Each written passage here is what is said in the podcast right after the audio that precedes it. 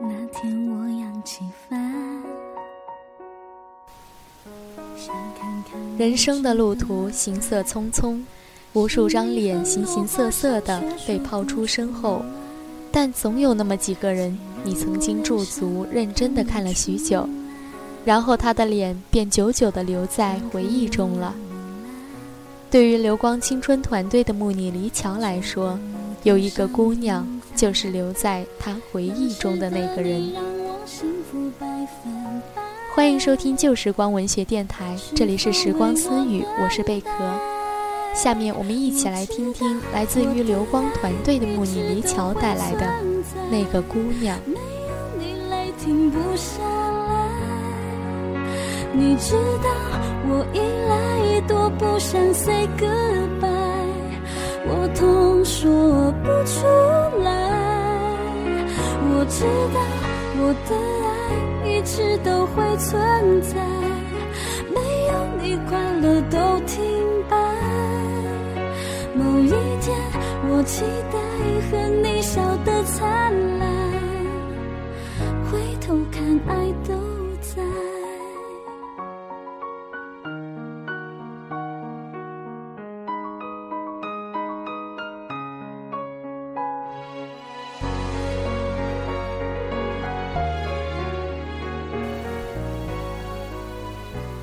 他应该算是跟我比较有缘分的人吧。我跟他从来都是同校不同班。小学的时候，我们因为坐同一班车回家而相识结伴。我想，一定是他的开朗带给了我勇气，我才敢在众目睽睽之下无视他人，放声拼歌。这段记忆其实早就因为我四年级转校而渐渐淡忘了。当再次被提醒是初一的时候，可惜啊，还是拼凑不起完整的画面来。当时的我还是班长，每天都忙着一楼、五楼的跑，能够撞见或许也并不奇怪。然而这一次依旧是他先开口叫的我。我在楼道口见到他的时候，顿了好久，一直在脑子里面搜索着。我知道自己是认得他的。只是中间隔了时光，一下子难以记起来吧。他的记性真好，转身的刹那就想起我了。他挠挠头说：“你不是那个谁吗？黎桥。”我笑着说：“是啊。”一时间我倒是被弄得有些不好意思了，借着送登记表的由头溜了。相遇真是一件特别奇怪的事情。一个以前一直不会碰到的人，只要在脑海里留有印象了，再大的校园都显得很渺小。但那一年，每每遇见，我都不曾跟他打过招呼，因为他近视超过两百米，一准看不清人影，而我呢，也只是站得远远的。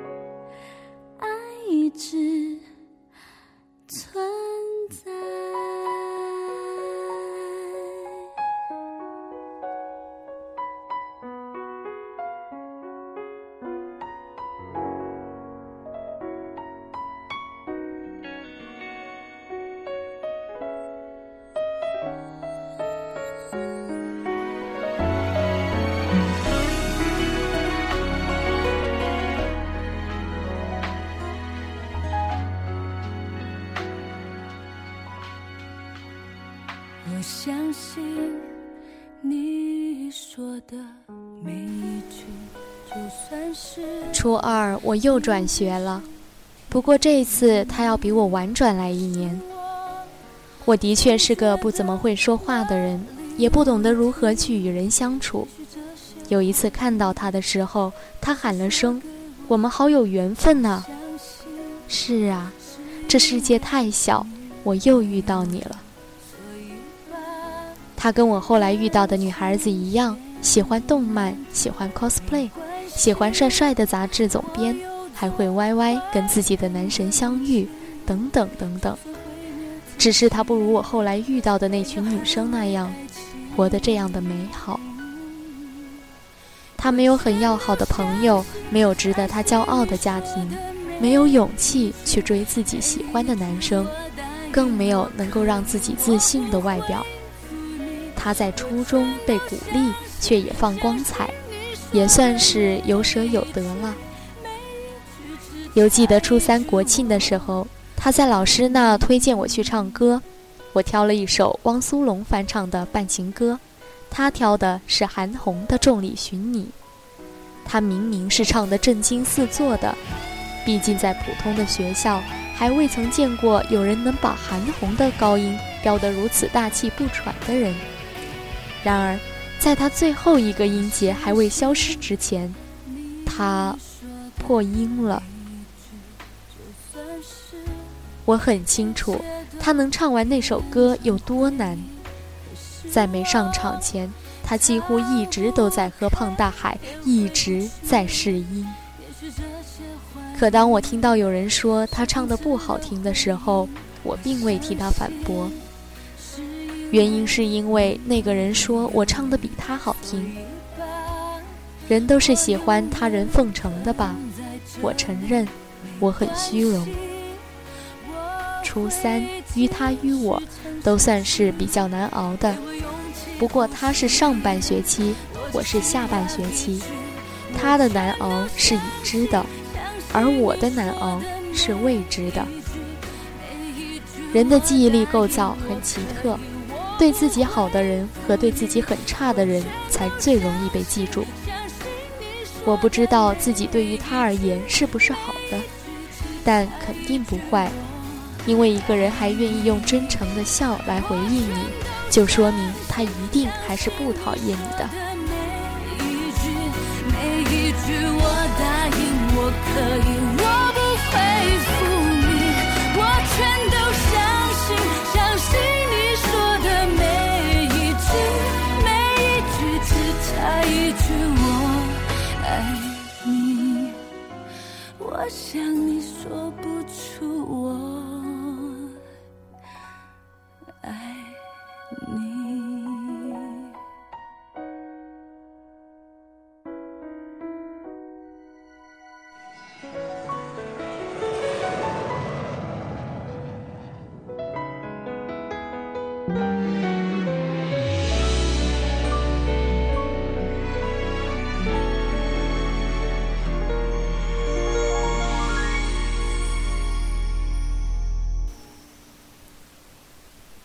他手臂上开始出现一条条的小伤口，起初我以为是他不小心，后来问起，他说那是用校牌划的。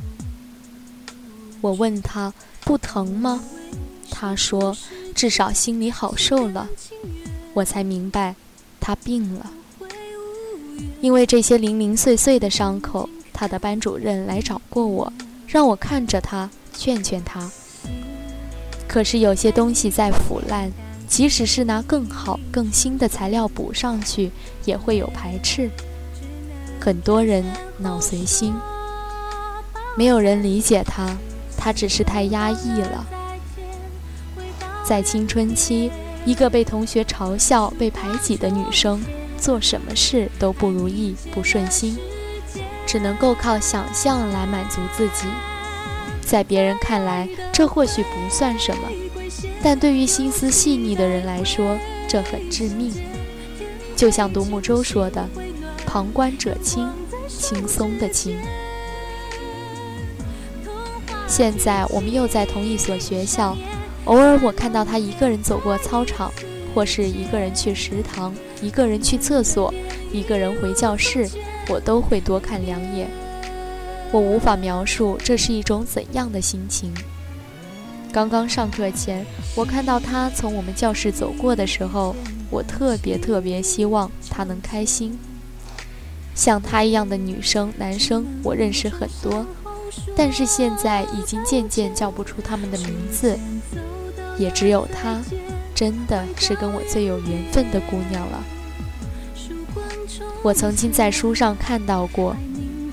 生命本就是从容到枯的过程，而我们尚且只经历了豆蔻年华。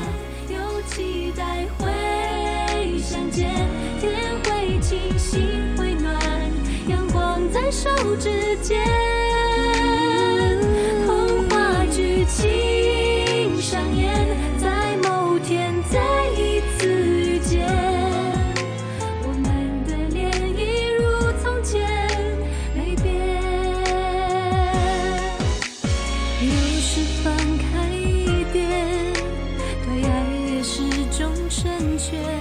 你可曾想起曾经岁月里的那个人？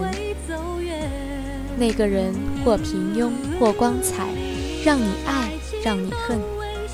只是请记住他，记住尚未完全逝去的年华。